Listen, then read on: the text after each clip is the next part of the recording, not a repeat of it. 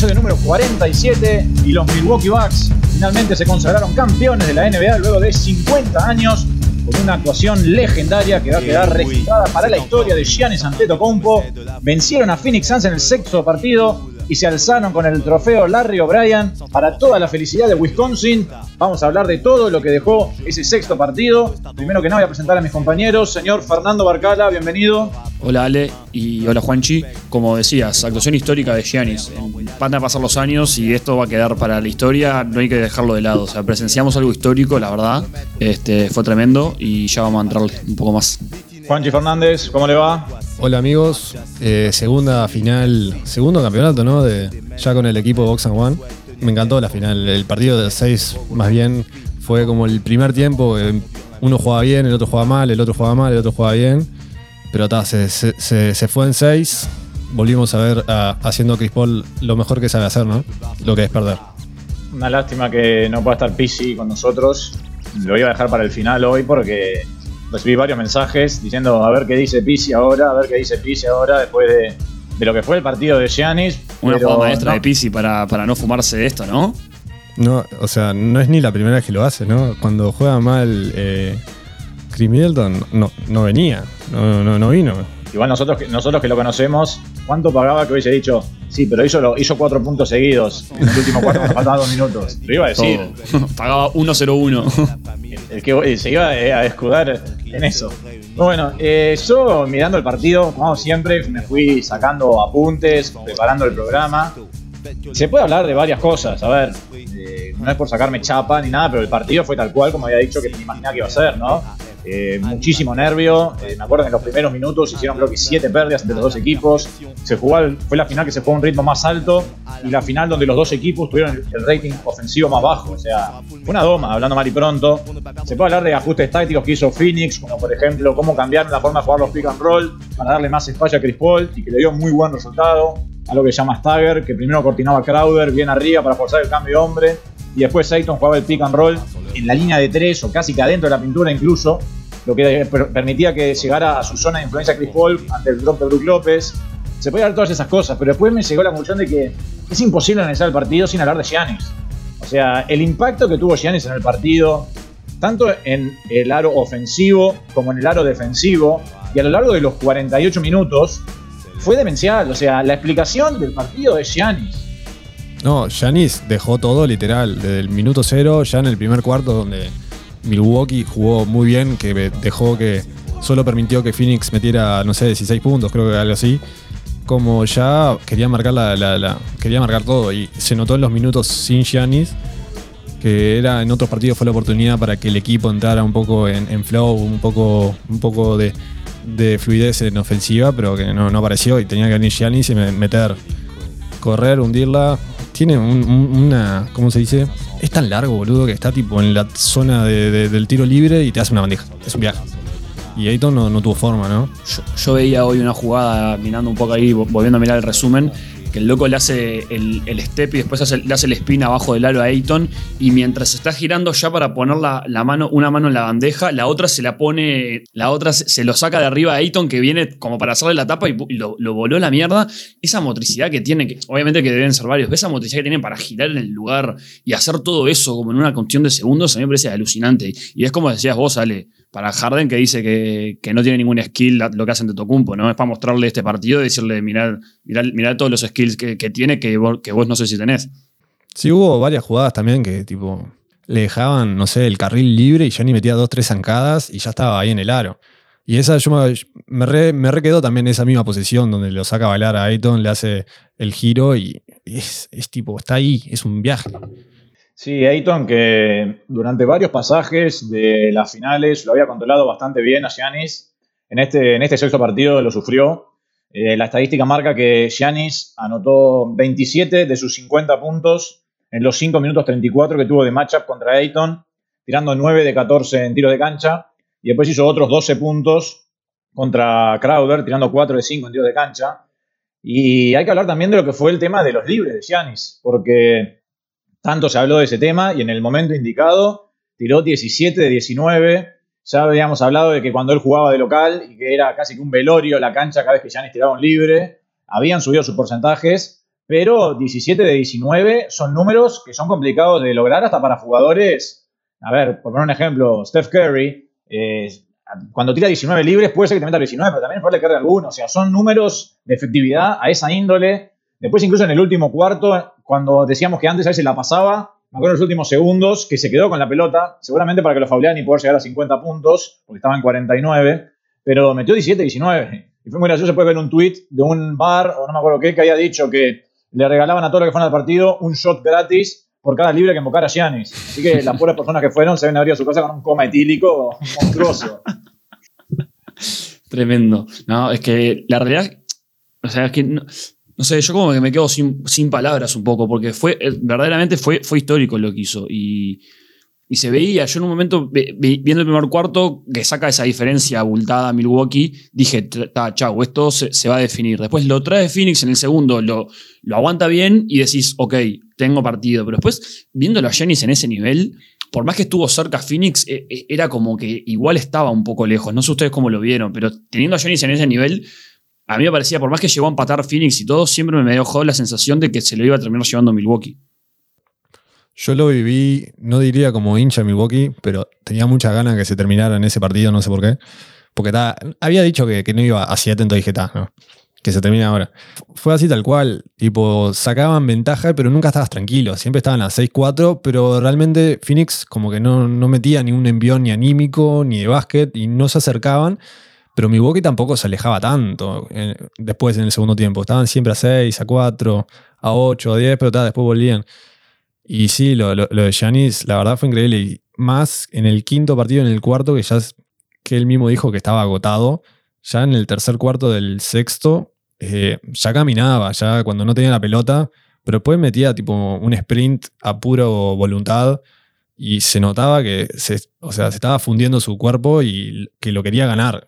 Y lo de los libres, eh, después de, ganar todo, y le tiré un palito ahí a Chris Paul que, decía que que no, nadie espera que, que meta los libres ni él. Y le dijo, tipo, I fucking did it. Le dijo, dijo I fucking did it tipo 30 veces en la noche. Y una fue haciendo referencia a, lo que había dicho Chris Paul.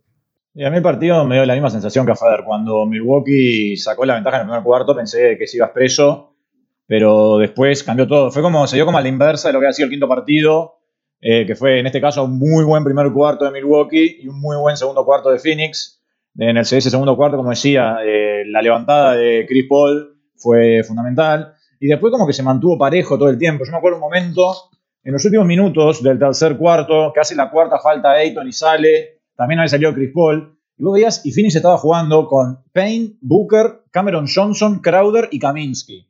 Te dicen ese lineup, pensás que es un partido de temporada regular que está liquidado. Y eran los últimos minutos de un tercer cuarto de un Game 6 de la final que estaba parejo. Y lo más increíble de todo, más allá de que. Lo más increíble de todo es que Kaminsky haya jugado bien en los dos costados de la cancha. sí, eso Pero lo más increíble de todo es que Milwaukee no pudo sacar ventaja. O sea, cuando volvieron a la cancha tanto Chris Paul como Ayton, el partido seguía estando muy parejo. El tema de vuelta es que Ayton hizo la quinta muy rápido, volvió a salir y ahí sí, Milwaukee empezó a sacar como una ventajita que si bien en los, en los números fríos era de 5 o 6 puntos, pero creo que para el espectador parecía ser como de de 10 o 12 puntos, porque como decía Fer, no se veía por ningún lado que, Phoenix pudiera dar vuelta al partido. Sí, eh, dijiste bien el mérito de, Phoenix, pero en ese segundo cuarto el que la, pelota no entró fue Milwaukee. Me acuerdo que hubo un parcial de, no sé, fueron 15-0 eh, así para en el segundo, que terminó, no, no, tengo ahora los números, pero era tipo, tiraron creo que 2 de 14, 2 de 15, algo así en el segundo cuarto. Milwaukee ahí no podía, no pudo comprar un, gol, pero ni, ni con los millones que le pagan a Gianni. Milwaukee tiró 4 de 20, de Milwaukee en ese segundo cuarto contra un 11 contra un 11-18 de Phoenix. Milwaukee había anotado creo que 4 minutos en los primeros 7, 4 puntos en los primeros 7 minutos del cuarto. Pero bueno, Holiday que terminó con 16.7 puntos, 6.2 rebotes y 9.3 asistencias fueron el primer trío en la historia de la NBA en promediar los tres, más de 15 puntos, más de 5 rebotes y más de 5 asistencias en unas finales. Es imposible no alegrarse por, por, Giannis y por Middleton, dos locos que los draftearon ahí. Eh, Middleton hasta llegó a jugar en, la G League en algún momento, digo, fueron desarrollándose, crecieron todo hasta llegar a lo más a lo más alto de todo. La realidad es que es imposible no alegrarse por ellos. Es, es terrible. Es como decías vos, Juanchi, al final un poquito terminás hinchando un poco por ellos, porque te alegra mucho esas historias, e, e, esas cosas que pasan en la NBA. Y ta, yo le sumaría ahí a, mi amigo personal, Holiday, que ta, hablamos, hay tres ante Tocumpo ¿no? con, con anillo, ahora hay dos Holidays con anillo, falta también el, tercero. ¿Cuál es el otro? Eh, Justin Holiday eh, se anillo con Golden State siendo tipo un rookie, tipo ni jugando, pero No sabía que, estaba, que había jugado ahí, mira, qué rica. Sí, Holzer, la verdad que se ganó, se ganó su respeto. Históricamente ha habido muchas críticas sobre él y seguramente la siga viendo, pero está, a ver, ahora con el título, el título borra mucho de eso y creo que todos los caminos indican a que le van a renovar el contrato. Antes de la temporada se hablaba de que si no llegaba muy lejos no, no tenía chance de seguir, después iba aumentando sus chances, ahora con el anillo me parece que sería una vergüenza que no le renovaran el contrato. Más viendo los ajustes que él hizo en las finales, que fueron significativos en muchos casos. Jueves, que fue el, desfile en Milwaukee, ya en, ¿cómo se dice? En la, en la gente, había carteles que decía Fire Coach Bad, así que en los festejos, así que... Tremendo. que Budenholzer no se piense que es todo, que ya superó todo. Yo lo que, lo que quiero, por el que quiero que una lanza por el señor Monte Williams y me, pondría de pie, pero estamos, no, estoy, no estamos presentes todos. Porque la verdad que, eh, más allá de, todo lo técnico y todo, el loco, no sé, a mí, por lo que se vio en los videos claramente, ¿no? Pero demostró como un lado, un lado humano el loco en, charlas que tenía en el, durante los partidos con sus jugadores, una charla que fue a dar al vestuario de Milwaukee después de que le habían ganado la final de la NBA demostrando como un, lado humano que a mí la verdad yo no lo, conocía tanto, me sorprendió muchísimo y la verdad es que me, gustaría ver eso de, todo el mundo que compite a esos niveles. La verdad me no sé si lo vieron, me pareció alucinante y me pareció muy bueno. Sí, lo vi que fue, a, fue ahí al locker de, Milwaukee en pleno, en pleno festejo y agarró a Yanis y le habló a todo el equipo y le dijo, oh, la verdad me hicieron mejor entrenador al equipo lo hicieron mejor, así que gracias, disfruten. Y la verdad que hacer eso es un señor. Tenés otra gente, otros jugadores que terminan el coso y se van a la mierda, están quemados y tal, pero ta, es. Mostró liderazgo, mostró eh, carácter y tal. Se notó también en, de arriba para abajo en todo Phoenix, ¿no? De hace tres años eran eh, la risa de la liga y acá están perdiendo una final, pero está en la final en sí, ¿no? Sí, sin lugar a dudas que este equipo de Phoenix logró cosas que eran inimaginables antes del arranque de la temporada. Y volviendo al tema basquetbolístico, creo que la serie de la final podría resumirse en algo que veníamos hablando hace unos programas, ya que es el tema de la zona pintada, tanto los puntos en esa área como los rebotes ofensivos y las pérdidas, ¿no? Porque si vos vas a las estadísticas frías, tenés que en promedio, entre puntos de contraataque y puntos de segunda chance, Milwaukee superó en 13 puntos por partido a Phoenix en esos dos rubros. Anotó 11 puntos más por partido en la zona restringida, mientras que la mayor ventaja de Phoenix se vio en los tiros de media, que no sorprende a nadie. Phoenix anotó 7.3 puntos por partido más que Phoenix en tiros de media. Ambos equipos se invocaron la misma cantidad de triples, pero era ahí, en la zona, en la zona pintada. ¿no? Hablábamos antes de la serie de que Phoenix era un equipo chico, para peor sufrió una lesión de Saric, y Milwaukee se le hizo pagar. Sobre todo con Giannis, ¿no? que Giannis anotó 16.9 puntos por partido en la restricted area eh, que es la segunda marca más alta en la historia después de Shaq. Uno ve los números de Giannis en los tiros de cerca y los números de Giannis en los tiros de lejos, y son dos extremos, literal. Es impresionante la diferencia que hay. Pero bueno, eh, ahí en esos dos rubros creo que es donde más se notó la, ventaja de Milwaukee. Sí, mismo en el último partido, ¿no? Metió cinco tapas, eh, cinco, ¿no? Sí, cinco tapas y paró a todos. Era. La gente no tiraba cerca de él. Yo también quiero destacar lo que hizo Holiday en el último partido. No ofensivamente, pero sí defensivamente. En los 8 minutos, 7 minutos y 50 que marcó, que defendió a Booker, Booker metió solo 4 puntos. El flaco está acostumbrado a, no sé, meter 40 por partido, metió 19 y perdió la pelota 7 veces, como hablamos ahora, que clave de los turnovers. Y es todo mérito también de, de Holiday, cómo cómo defensivamente marcó demasiado la cancha en toda la serie. Y tal, el partido, el partido ese que también se le abrió la ofensiva, que fue el, quinto, que tal, que me alegro mucho que él haya tenido su, primer anillo. En verdad, o sea, eran todos, iban a ser su primer anillo para todos, ¿no? Ahora es increíble que Jeff Tick sea campeón de la NBA. Y en, ese, en, ese, en eso también quería sumar que así es, evidente que igual la liga viene creciendo hacia el triple, pero los últimos tres campeones ah, salieron campeones con un porcentaje muy bajo de triples y, el, y, los, los Bucks fueron el porcentaje más bajo desde 2010, que fueron los Lakers de Kobe, que tiraron tipo 32%, una cosa así, y estos tiraron 33 con poquito, una cosa así. Que, que en realidad los, inclusive Lakers y también Toronto antes tampoco eran cuadros, o sea, en las finales sobre todo no fueron cuadros que vivieron mucho del triple, sino que fueron como que se va reivindicando a poquito el, juego interno en las fases así que duelen, ¿no?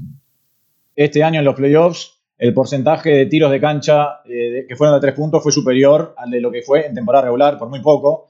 O sea, en las últimas 10 temporadas, como decían, ha, evolucionado muchísimo. Si te fijas, en, en la 2010-2011 el 22,2% de los tiros eran triples y para esta temporada subió a 39,2% y en estos playoffs fue de 39,5%.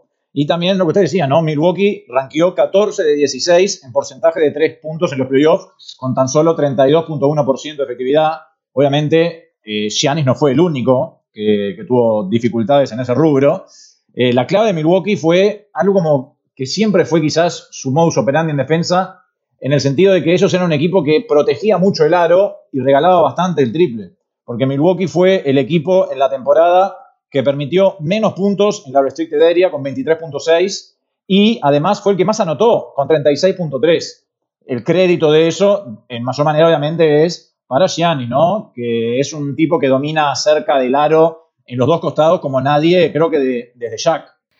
No, y también la idea muy defensiva de, de Bad, que a veces es hasta testaruda, de tener a López o a Giannis ahí abajo en el drop, y cubrir ahí, y aunque tengan cinco tiradores afuera, siempre, siempre hay uno ahí esperando. ¿Qué tal? Es verdad que en esta liga, comparado en 2010 o antes, se tira mucho más triples, obvio, pero en sí la, los porcentajes de, efectividad no han cambiado tanto, no se tira mejor. Y eso para mí es algo que también se dice mucho, que escuchás a jugadores y a coaches decir que esta es una liga de copia, donde todos los, tipo, los equipos que están abajo tratan de copiar siempre al que ganó o a, no sé qué. Y se notó como después del 2015 de, de Golden State hubo toda una tendencia a tirar mucho más triple. Y que esa sea como que esa era la forma de ganar. Y en verdad no, o sea, era porque el, equipo Golden State era especial. No, no, no, es fácil de replicar eso. Las estadísticas marcan que eh, en las finales Phoenix tomó el 33,8% de sus tiros de tres puntos y Milwaukee el 34,8%. Phoenix terminó con un 38.4% de efectividad en triples y Milwaukee terminó con un 35.3% de acierto en tiro de tres puntos en las finales. En temporada regular, Phoenix tuvo un 37.8% 37 de acierto en triples, o sea que estuvo apenas por debajo de lo que en las finales y tiraba él 39,1% de, 39,2% de sus, tiros de tres puntos, ahí hay una diferencia, mientras que Milwaukee, Milwaukee tuvo 38,9% de acierto en temporada regular en triples, ahí hay una clara disminución con respecto a las finales, y tiraban él 40,4% de sus lanzamientos en tiros de tres puntos. Sí, es notoria la diferencia, o sea, se tira menos de tres en porcentaje de tiro de tres en la temporada regular, o sea que eso ya involucra a los 30 equipos, Milwaukee fue el quinto con mejor porcentaje y Phoenix los séptimos con mejor porcentaje. Es que también lo dijimos en otros episodios, ¿no? Eh, la capacidad de, Phoenix, de, los Suns, más bien de, Booker y de Chris Paul del tiro de media distancia, gran razón de por cuál llegaron a la, final del NBA, Sin sumar todo, las lesiones y todo.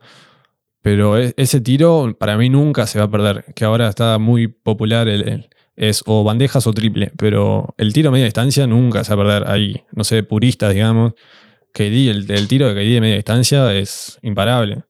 Kawhi también. El de Kawhi, el de Kawhi es hermoso. Sí, no, el otro día justo yo veía, algo es un TikTok de un loco que filmó cómo era la entrada en calor de Durant en el partido 5 contra Milwaukee, el que es el histórico de KD, y él decía, vos ves la entrada, la entrada en calor de otras estrellas, por ejemplo Steph Curry, y tira triples, triples, triples, triples. Y Durant, en su entrada en calor, tira muchísimos tiros de media distancia. Que eso después se ve a la hora del partido. Más con con el físico que tiene él y la envergadura y su estilismo, es un tiro que es imposible de marcar, como era en su momento el flamenco de Dirk, porque con su altura es muy imposible, muy difícil poder marcar ese tiro. Podrás tomarlo un poquito, pero lo tira de tan arriba y tan lindo que es cash. Money. No, que yo pensaba, me acordaba viendo, volviendo a ver, un poco los números, Ale, que hablamos hace un par de capítulos, el, el Slander que hubiera recibido, no sé, habíamos hablado en el caso de Paul George, pero el, el Slander, o sea, el, el, bardo que hubiese recibido cualquier otro jugador si en un juego decisivo por eliminación haces 17 puntos como hizo Booker y tirás tan, lo bajo que tiró Booker, ¿no? Que creo que ya este tema lo hablamos en su momento, pero cualquier otro jugador capaz que, o sea, sobre todo Paul George, por ejemplo, de haber tenido este, este juego en, una final de eliminación, lo hubiesen acribillado por todos lados. Booker venía con un colchón de dos partidos con 40 puntos. Pero sí, o sea. alucinantes. Sí, sí, claro. Yo digo, hablando pura y exclusivamente, vi los números y me acordé de eso que habíamos hablado hace un par de capítulos. Sí, sí, 8 de 22 en cancha, 0 de 7 en triples, 6 turnovers, más menos de menos 15 y jugó, los jugó 46.15 minutos. O sea, es lo que decís vos, quizás a otro jugador lo hubiesen, lo hubiesen asesinado, pero es un jugador, no podemos perder de vista que es un jugador joven, que jugó sus primeros playoffs y que fue el líder del equipo durante gran parte de la, de la postemporada. O sea, todo tiene partidos malos. Lamentablemente para él fue en el momento culmine de la temporada. En la vereda enfrente tuvo a Giannis, que en el momento más difícil de la temporada jugó el mejor partido de su carrera. Porque, a ver, a nivel ofensivo el otro día lo de Holiday fue muy malo, muy malo. Middleton tuvo una rachita el primer cuarto para sacar la ventaja. Sí, es cierto que puso cuatro puntos claves en el final, pero en el transcurso del partido también fue bastante malo lo de Middleton. En defensa tuvo problemas cargándose de faltas. Es como que quizás eh, a Booker le faltó alguien que hiciera 50 puntos, porque el otro día Chris Paul jugó muy bien.